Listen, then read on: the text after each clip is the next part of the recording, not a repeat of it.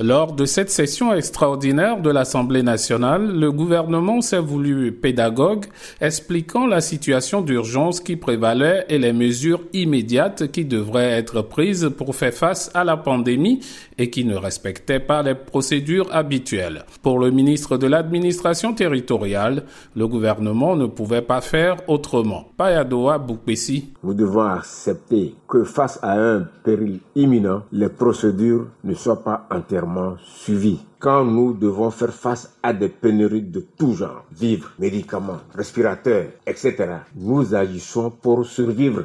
Ce qui signifie que nos actions n'ont pour priorité exclusive que la lutte contre les pertes en vies humaines. Le ministre de l'économie et des finances, Sani Yaya, a mis en cause la méthodologie adoptée par la Cour des comptes lors des audits qu'elle a fait. La Cour a l'habitude de dire qu'elle contrôle les comptes, mais ne contrôle pas les comptables.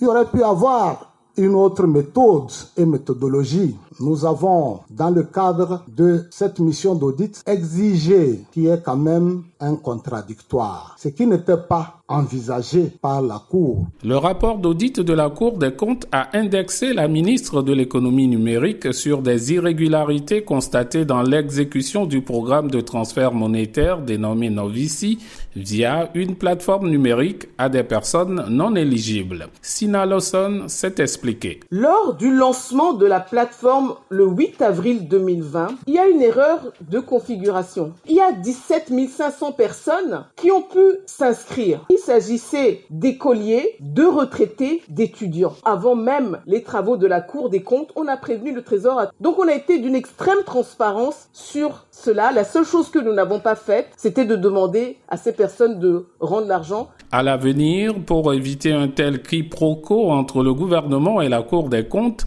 Christian Trimois, le ministre chargé des relations avec les institutions, prône plutôt un dialogue entre les deux parties. Dans cette opération qui fait polémique aujourd'hui, si la méthode avec le contradictoire et le maintien d'un dialogue plus approfondi avec le ministère des Finances et tous les acteurs avaient été plus accrus, il me semble qu'on aurait enlevé 99% des observations qui ont été faites aujourd'hui dans ce rapport. Quand vous lisez le rapport, vous vous rendez compte que la plupart des recommandations ont fait ensuite l'objet d'une validation par la Cour elle-même. Les députés présents à la séance extraordinaire ont estimé avoir été convaincus par les explications du gouvernement. La présidente de l'institution a invité ses collègues à transposer ces explications auprès de leurs électeurs. Kossi Lomé pour VOA Afrique.